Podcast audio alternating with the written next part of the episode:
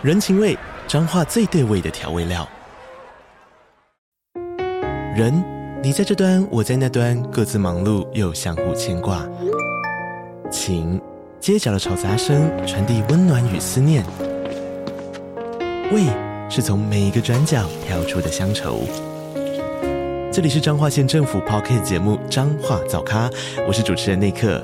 从彰化大小事各具特色到旅游攻略，透过轻松有趣的访谈，带着大家走进最在地的早咖。准备好了吗？彰化的故事，我们说给你听。以上为彰化县政府广告。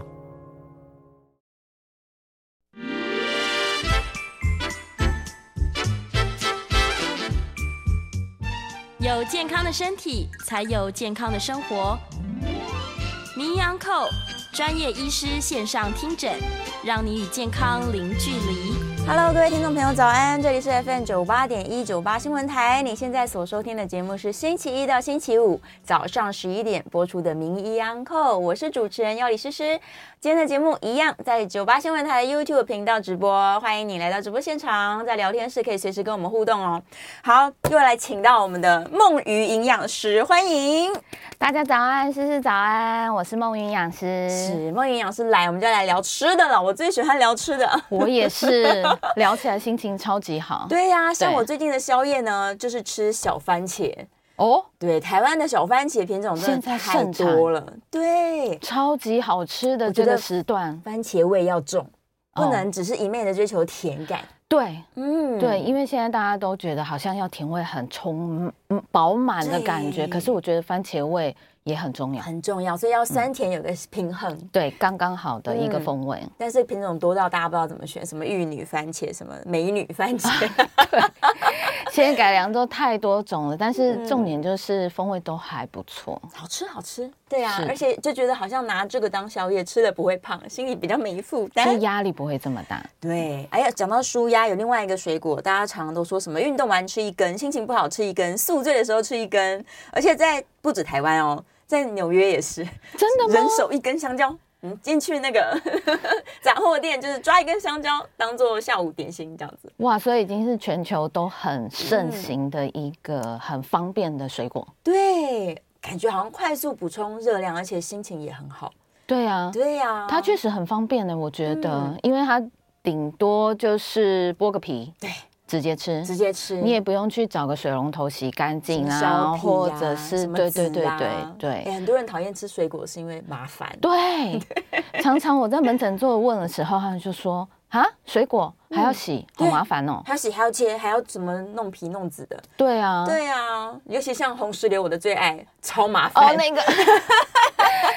那个应该真的是，嗯，很多人就是拒之千里。对啊，对啊，那真的不好处理。所以，我们今天的主角香蕉先生那么方便，那么好吃，非常方便，而且好像是水果，好像没有负担啊。对对。但是有没有人看到标题？香蕉居然是淀粉。香蕉热量很高，有负担。他还是对对对，我真的很有一点点担心，很爱的人，嗯，真的有一点依赖他的人，是其实一天有可能会吃到。我听过在那个门诊的时候，有人可以吃到四根跟五根、六根都有可能。不是芭蕉，是真的一根一根，是真的一根香蕉，一次就两只。然后一天就是想到了可能会当点心吃个一根，然后早上因为不方便准备早餐，嗯、所以又吃个两根。难怪便利商店一次要买两根。对，我都很困扰。我想说，为什么要两根呢？因为不用挑啦，就一包带走，就是两根刚好的感觉。所以他们爱吃香蕉的这个香蕉成瘾分子，对，都是两的倍数。对，因为他们觉得这样就方便啊。欸、对，然后。就会不小心忘记了一些它隐藏的嗯热量，对，没错，对，很甜那香蕉。其实真的，台湾的香蕉，嗯，嗯，不管有没有在产季，它好像是一年四季都是可以获得的哦。对啊，四季都有。对，所以其实大家真的便利性非常的。嗯，已经想不出其他的形容词。虽然它是水果，但是你还是要小心，它是一个超甜的水果。对，它相对热量跟它的那个分量的一个概念 啊，还是要稍微拿捏。拿捏一下。所以我们来公平的说说香蕉先生。我们先说优点好了。优点是它含有钾，是不是？大家都在讨论关于这个它的营养成分。对，它的营养成分真的很高。嗯，那个我们先暂时撇开淀粉这件事，这个大家听到淀粉两个字好像都有一点压力，害怕。对，嗯、那我们就先讲讲看别的。是，像钾离子这件事情，确实是它在水果当中是排行前十名，一定是有的啦。是，那它钾离子对于嗯。呃不管是肌肉啊，或者是血压的稳定，这些都非常的有帮助。嗯，那还有一个就是它镁离子，其实矿物质镁也非常的丰富。哇！然后大家最近可能对镁这个矿物质会有一些些接触的机会，或者是越来越有一些资讯去了解到，觉得哎，它很。好像也蛮重要的，不管是情绪啊，或者是各方面的一些平衡，在呃整个生理代谢当中都有它很重要、被大家越来越认识的角色。是，那刚好香蕉也也包含在里面，它是很丰富的一个镁离子的水果。是，所以光这两个矿物质，其实大家就已经非常。非常推崇它了，很喜欢。对，然后它的维生素 C 呀、啊，甚至是 B 群啊，嗯、这些也都蛮丰富的。哦、所以其实在，在呃大家所谓的健康概念上面是，是它算是还蛮完整。然后再来。当然，它也是膳食纤维很丰富的水果之一。哦、是，对，所以其实大家会这么这么的呃依赖它，就是也慢慢了解到它里面的营养成分。嗯嗯嗯。那我很多便秘的人也爱吃香蕉，是啊，说吃了就好排便，很通便。对对，如果是那一种呃相对来说是不管是有没有熟度的、嗯、各个熟度的，它的那个膳食纤维的含量都算是高的。蛮好，所以。大家都是还蛮爱的，像我以前我我的爷爷，嗯，阿公，他就是。很重要的，每天一定要吃到一根香蕉，嗯，因为他觉得这个是可以促进他肠胃稳定蠕动跟排便的一个重要水果。对，我阿妈也是，桌上永远都有一串香蕉，对然后每天吃一两根。对，对啊，因为他们就觉得那个就是自然而然的一个通便水果。没错，没错。对，然后又不太会有其他的压力存在。嗯，但我们还是要说说它的缺点。对，讲完优点。我们来公平的说，对，优缺点大家都要好好的认识一下。淀粉这件事情，坦白来说哈，因为大家应该都知道，香蕉还是有它的熟度差异啦，所以淀粉稍微比较高一点点的比例，可能是在反而是比较不不熟、没有那么熟的香蕉里面，比较生的，对，比较生的。那如果它是慢慢催化。转熟度越来越高的，可能大家认知比较黄的，或者是有点点的这些的时候，嗯、它就是属于会转变成果糖的成分稍微多一点点的。哦、对，是那比较深的这一块呢，它可能就是里面的淀粉成分有一个一定的比例是所谓的抗性淀粉啦。嗯、所以抗性淀粉，也许有人有听过的时候就知道啊。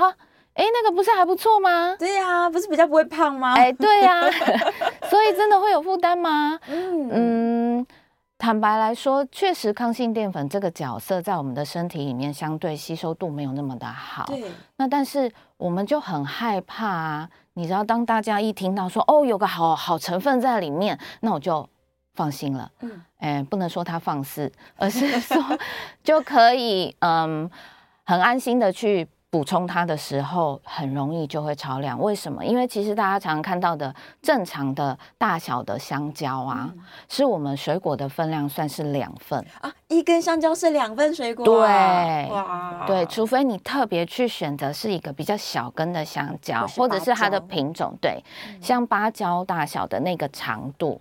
对，我们通常说大概是一个拳头大小的一个宽度长度，嗯、或者是大家可以放在普通装饭的饭碗里面，这样子的量大概就是一份水果的量。嗯，所以回想起来，那个香蕉其实正常大家看到的时候都是超量的，对不对？都是超量，对，都是差不多有两个拳头大小的一个长度，是对。所以这样子的意思就是，它其实是两份水果。虽然一份水果我们大概是估六十大卡啦，嗯、所以两份起来大概就是一百二十大卡的一个概念。哦、如果是以热量来算的话，一百二十大卡，两根香蕉大概就快要一碗白饭。对，没错。嗯，对，所以就是。嗯，但是白饭大家听起来都会有一点点警觉的感觉。对，可是两根香蕉就是剥一剥吃，再剥一剥 又吃完。嗯，对。然后有时候会把它当成是水果的时候，就想说，那我还是要吃一点主食。对，以为的淀粉，然后那有可能就会超过这样子的量。哦，当然我们一般人还好啦，嘿，对，还好。我们比较会提醒的，可能就是像需要注意总糖量，也就是所谓有字旁总糖量的族群，像有血糖要注意的族群，族群，对，他们在这一块就真的要小心了，因为他如果又正餐又吃了。所谓的主食淀粉的时候，嗯、然后又真的还蛮爱水果里面的香蕉的时候，一根剥来吃。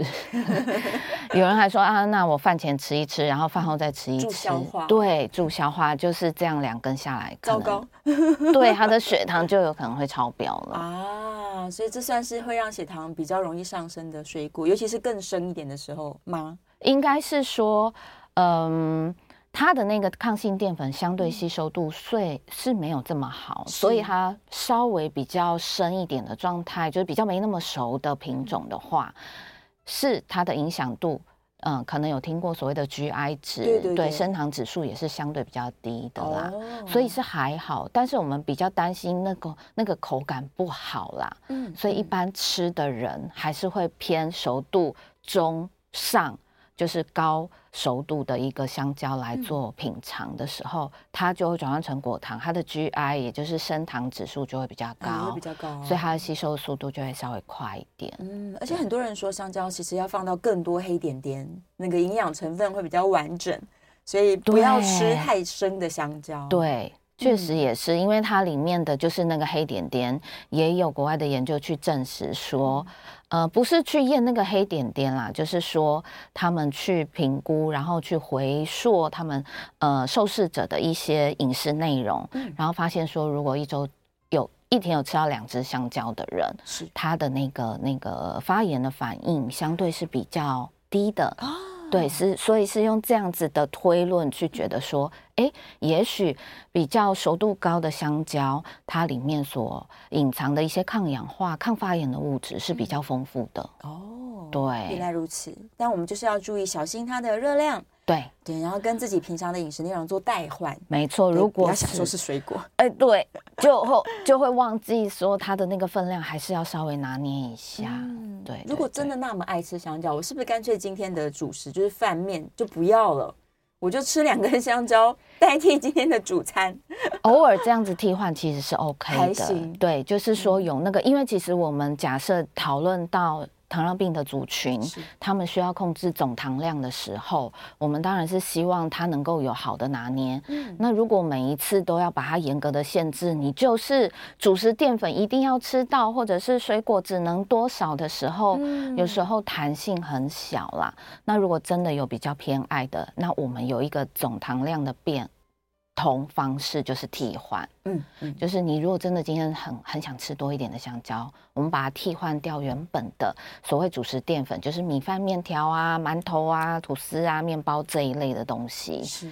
相对来说对于血糖的冲击会好很多。嗯，是大家的这个小脑袋要记得有学会热量计算的概念。对，或是分量分量替换的概念。如果真的没办法算的那么精准的热量，起码就是呃，一根香蕉是两份水果嘛。对，你把它稍微转换成呃两份淀粉的食物，主食类也还 OK。嗯，对，这样去理解它。对对对。然后我们刚刚提到芭蕉，芭蕉跟香蕉是同一种水果吗？芭蕉比较酸。哎，其实是哎，是对啊，没有差异的。其实胶类应该是说，大家可能还会听过什么美人胶啊，对对对，什么蛋胶啊，蛋胶，嘿，超级小，很 可爱，然后很袖珍的那一种，那种又更危险了啊！真的、啊？也不是。我所谓的危险就是大家会忍不住，有没有？一根接一根，就这么小，哪算有吃啊？然后一次剥个三根、五根、六根，就叭叭叭叭，整排都吃。没错，一次吃一串。对，所以它其实就是呃，它的品种不太一样啦。嗯、那当然你要严格去换算或是计算它的营养成分，当然一定有不一样。是，但是我觉得大家嗯，像我。前两天才在门诊遇到一个很认真的个案，他告诉他问我说：“营养师，你直接告诉我，我一餐的饭可以吃几克？几克？”对，我说：“你是问我几克吗？重量吗？”他说：“对。”我说：“你大概半碗，那半碗是几克？”我说：“那大约一百克。”好的，那面条也是一百克吗？嗯，对。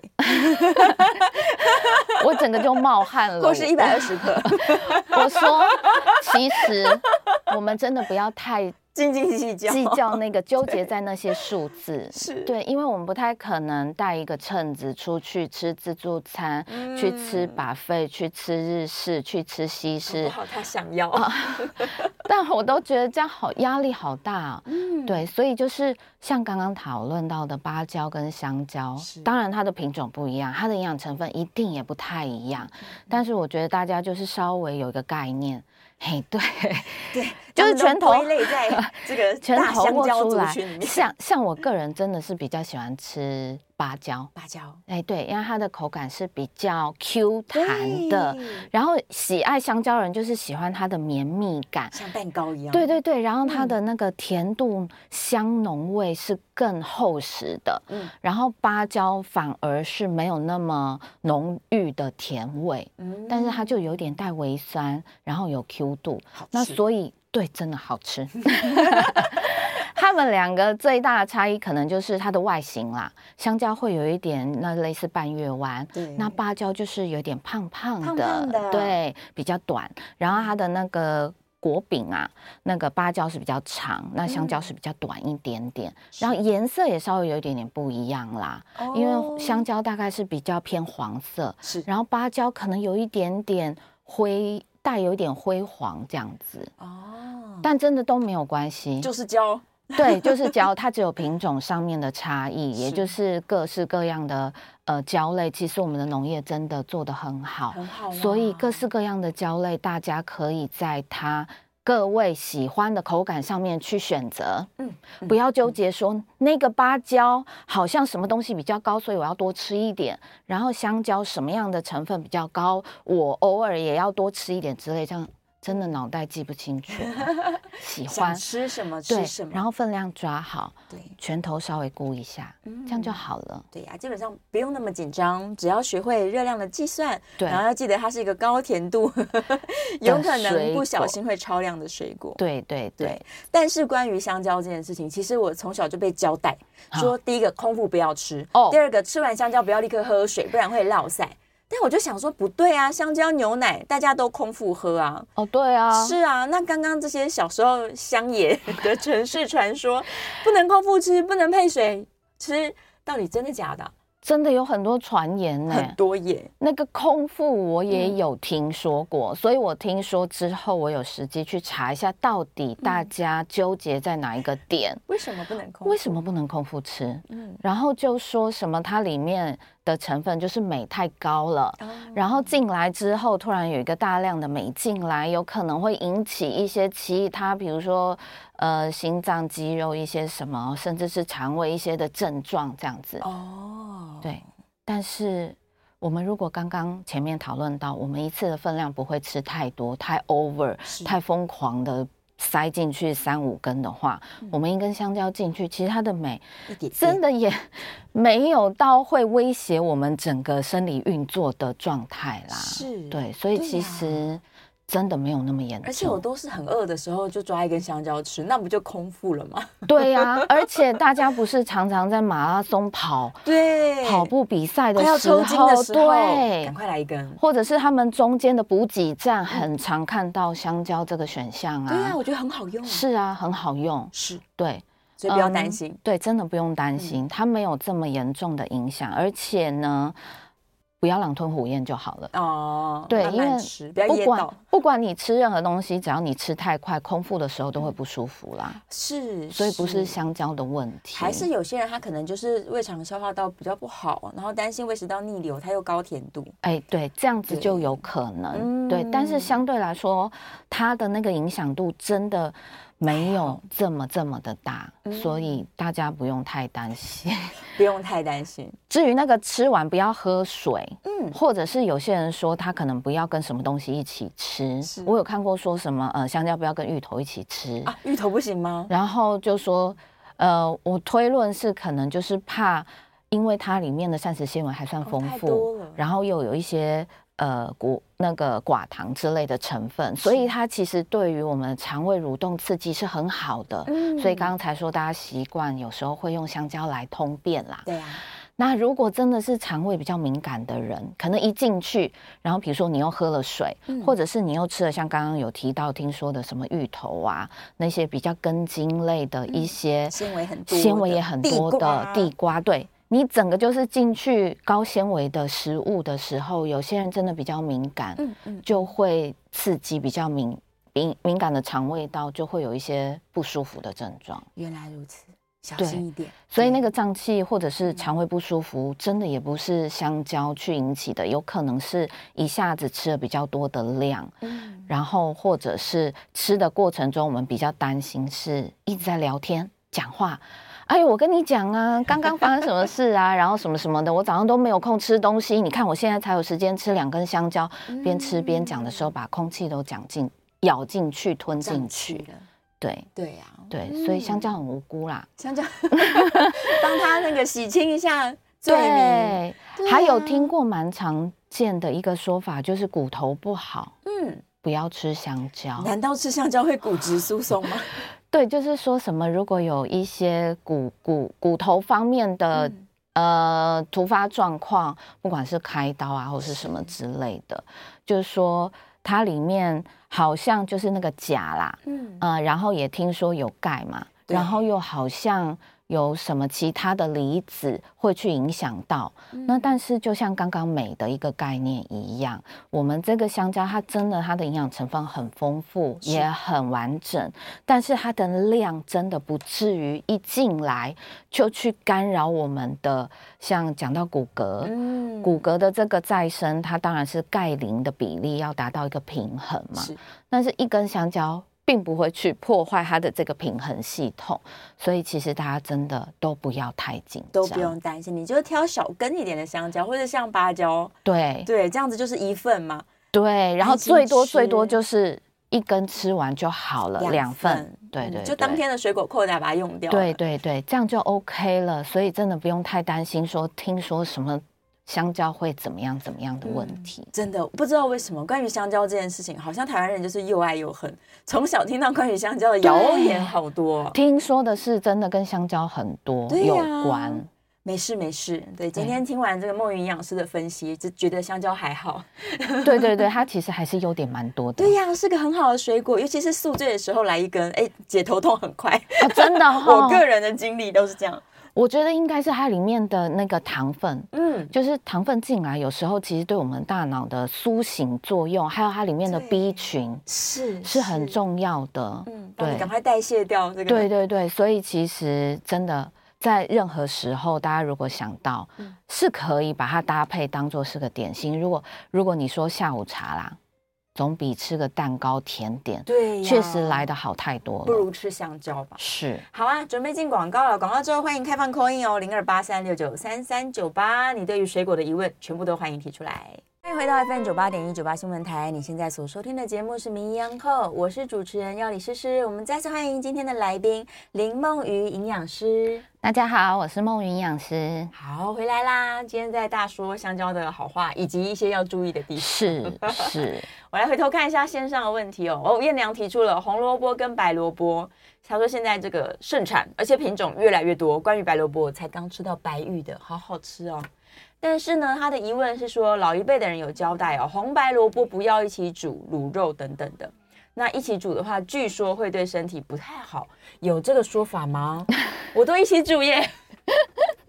对呀、啊，好的，红白萝卜基本上真的是很棒的一个蔬菜啦。嗯、那有没有说对身体造成不良的影响？其实如果营养学来的角度是偏西医的看法的话，就是找一些有没有实证医学有曾经发现，然后有研究报告提醒大家要注意。OK，这个小心不可以怎么样怎么样。是。但是红白萝卜目前好像还没有看到很明确的实证医学说煮一起煮之后有发生什么样的问题。嗯，那所以我觉得其实不用太担心这个部分。那红白萝卜它煮久了，我个人觉得它不管是一般炒或者是料理或者是煮汤都还蛮方便。对啊，然后还有是很柔软的蔬菜。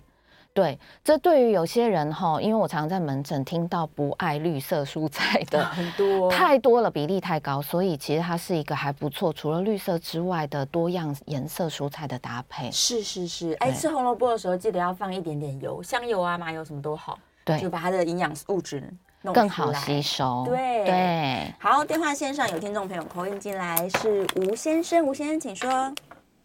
你好，我想要询问一下有关于这个刚刚提到香蕉的这个部分。是是。呃，我自己在在运动之后，会自己做一些像这样子，像有点像像混合的这种奶昔来喝。那我里面会放很多不同的水果，量也都是大概，比如说呃小番茄三颗，然后、嗯、然后小切的那个凤梨一小块，然后呃香蕉一条。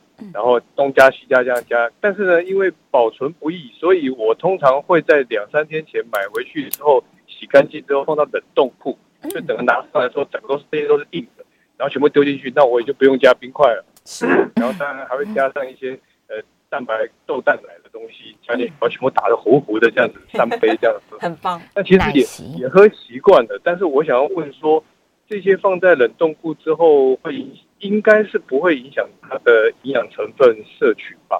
嗯，这是我想问的。冷冻库的保存，哎，我也常常把吃不完的香蕉放冷冻，剥出来之后放冷冻，是对，这样就可以打果汁，跟这个吴先生一样。对，很像是另类的冰块。嗯，奶昔，奶昔打起来又非常的厚实，好喝。对，但是它对营养成分来说，会不会因为冷冻久了破坏了一些营养价值？好像还是会减损一些啊。相对来说，一定会有一些流失啦。嗯、但是我觉得大家真的也不用太计较那个数字。嗯，好，它可能假设流失了百分之十到三十的一些营养成分在里面的时候。我们还是可以从其他地方补回来，嗯，所以我们还是可以吃到大概一半以上你想要的营养成分在里面，是，所以大家不用太纠结，只是说，呃，要提醒大家说，不要觉得我丢冷冻库就没关系，放了一百年，对对对，然后就会忘记说啊，我一直丢都没有关系，只要它不要坏掉、长霉或者是烂掉之类的，对，对，我们还是会记。的提醒大家，呃，比如说你丢进去的时候，可以先贴个标签，你这一袋是什么时候丢进去的？对，嘿，然后第二袋什么时候丢进去的？然后做一个时间的标注，是要有一个先进先出的概念，嗯，嘿，不然的话，哈，一直丢一直丢，整个像有时候我就会东西买了会忘记，确实每个人都有可能发生，然后丢了不小心滚到里面去，或是被。塞进最里面的时候没有发现，再掏出来不知道这个东西是哪时放进去的，所以放进去的时候，大家稍微做一个日期的标注，嗯，然后呃尽量尽量啦，我们也还是希望理论上当然是希望大概呃一两个礼拜，但是。可能很困难，嗯、那顶多大概是一两个月。对，如果可以把它使用完毕，还是比较安全的啦。嗯、对对对，对给大家大家一个小配包，在冰箱上面挂一支笔。哦，对，对，冰进去一定要写日期。对，就是那个起笔，就是把它挂在旁边，嗯、然后直接写上你冰进去的日期，嗯、不然真的很容易搞混忘记。然后就记得先进先出的概念。对，而且你看到那个日期，你也会紧张，很惊吓，吃掉。对，这个竟然是某某日期的时候。对、啊、对对对对，如果是包装食品，都会有一个有效期限啦，提醒自己。但是如果你自己去呃切洗。去保存的这些食材，就一定要做一些标记。没错，对，我都不敢再跟大家说我的冷冻库 有多少东西。这个大家今天晚上回去就好好的把冷冻库打开看一眼。对呀、啊，快点把那些什么过期的水饺全部丢掉。对对对，就就不要再纠结了。真的好，电话线上是黄先生，黄先生请说。哎，医生你好，你好。因为我这个。吃水果，我已经很早以前我就听到一个有名的医生在讲，说这个饭前要吃水果，饭后不能吃水果。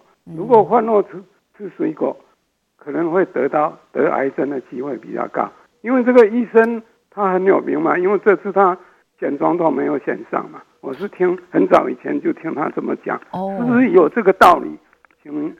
这个这个，刚刚是解释一下。是，哎，进食顺序很重要。那那那第二点哦，就是说我一直胖不起来，那这个要怎么让我才能胖得起来？这样。OK，好的，谢谢您的提问。水果。什么时间吃？饭前饭后吃？这真的是我每一次出去办活动，几乎都会问到的问题。嗯，对，大家很很很在意这件事。可是，就像我们说的，如果我们在讨论食物，呃的一些方面的问题，在营养上面，我们就会看有没有一些实证医学提醒大家。对，那在进食的顺序上面，其实我们比较有在。发现，在讨论的是血糖的变化上面，可能会有一点点差别。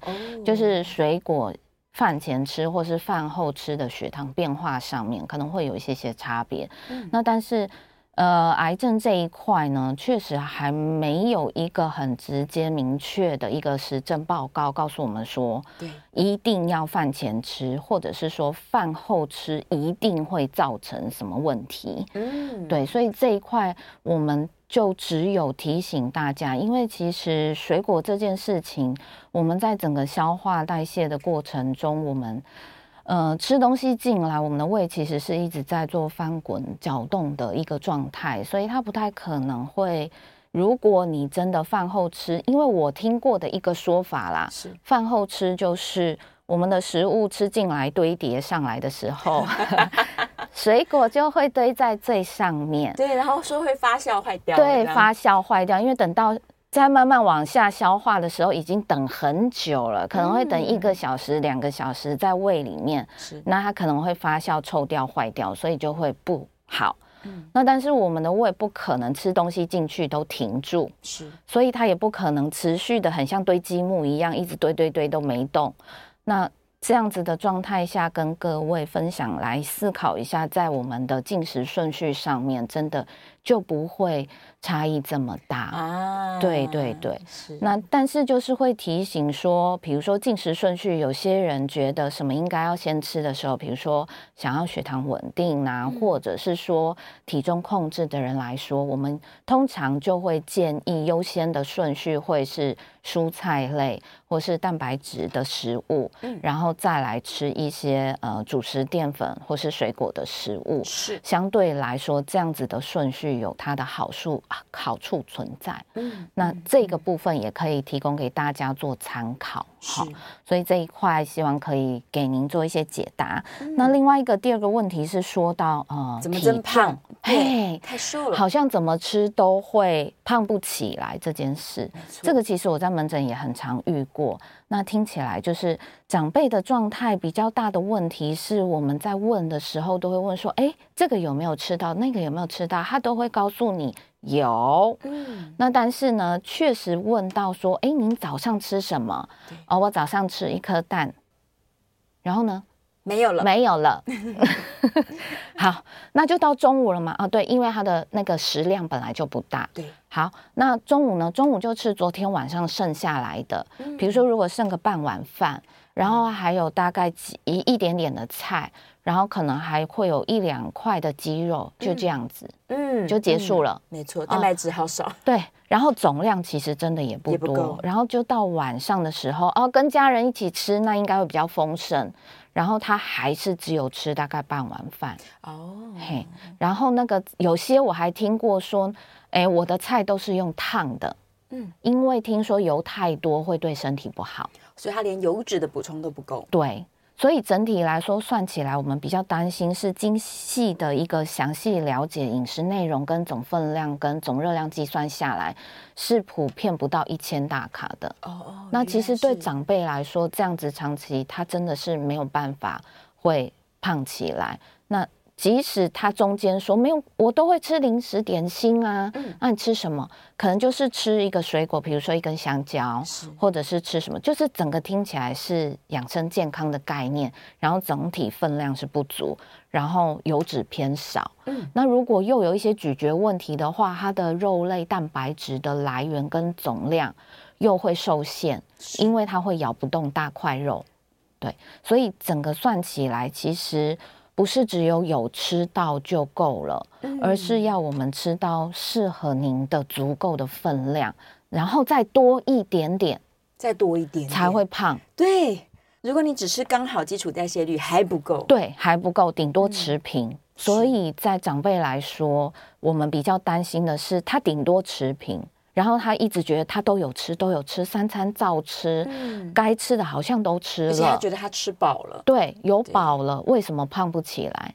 因为还没有再多一点点，嗯，嘿，可能顶每天要多个三百到五百大卡。是，那有时候长辈会比较困难吃固体的食物的时候，我就会提醒说，哎，不然的话就是呃。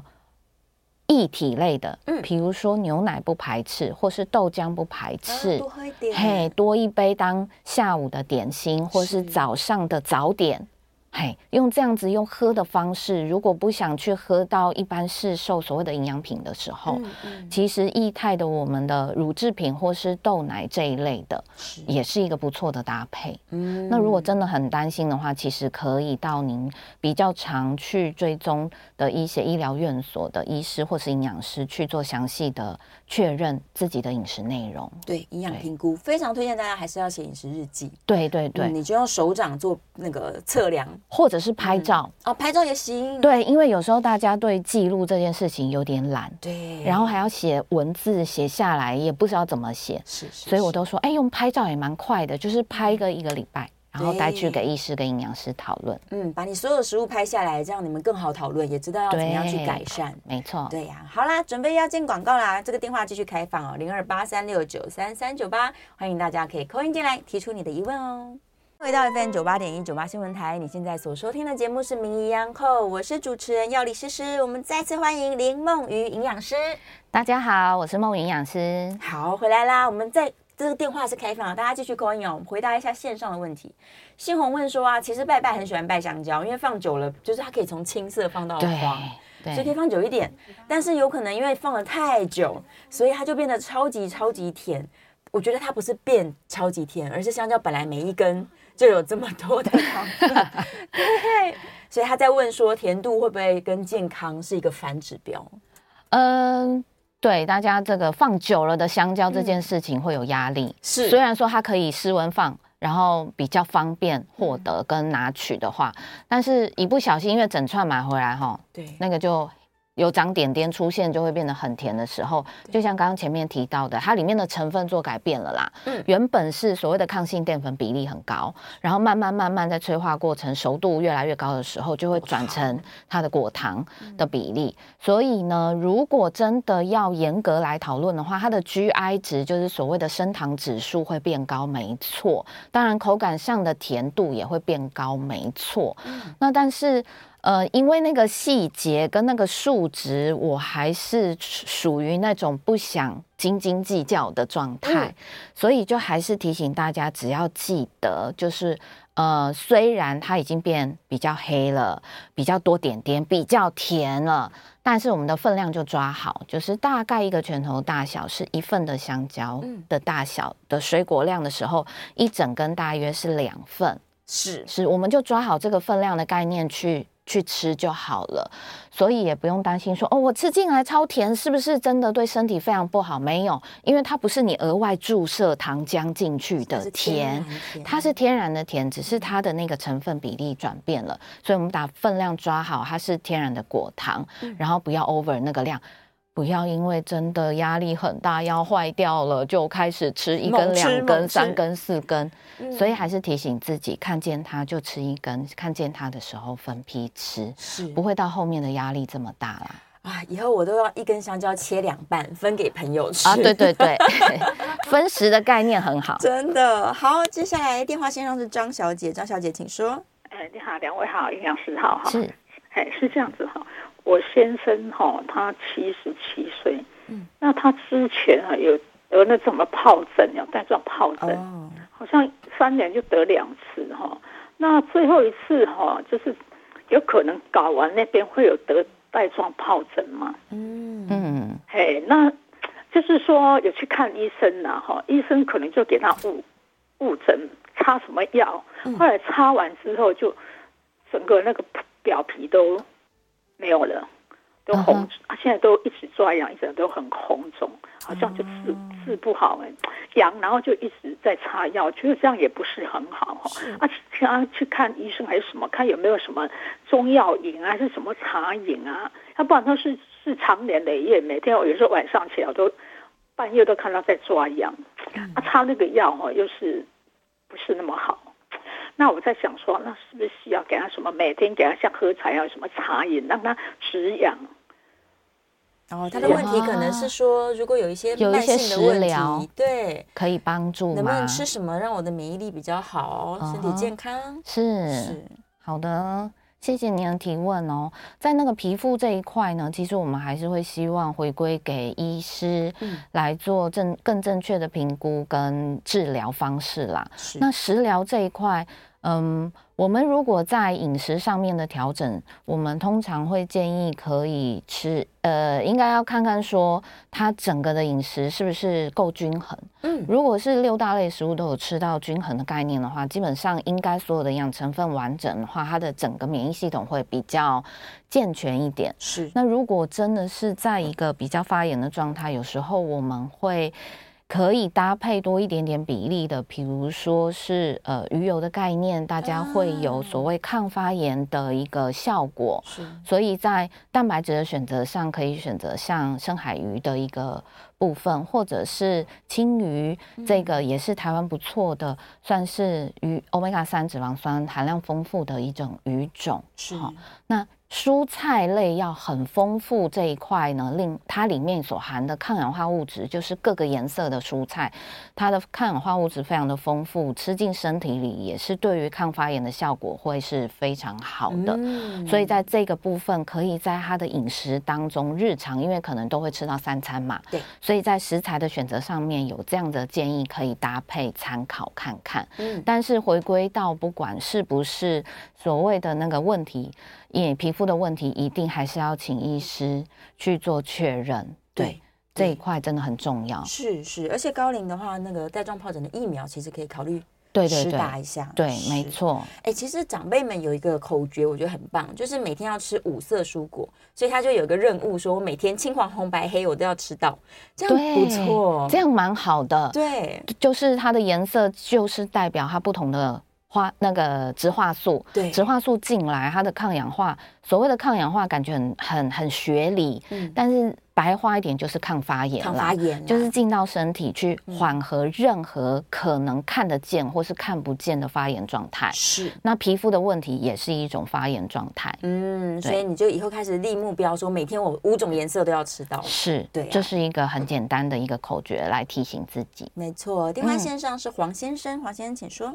哎，两位好，你好，我想请教一下，我们早上那个空腹喝油哦，嗯，那喝 Omega 3的那个亚麻仁籽油，或者说洛梨油，是或者说苦茶油，那可以喝多少？哦，分量分量是。另外哈，姜黄哈，姜黄那个早上，诶，如果配饭吃哦，姜黄大概一天可以服用多少？几克？姜黄饭。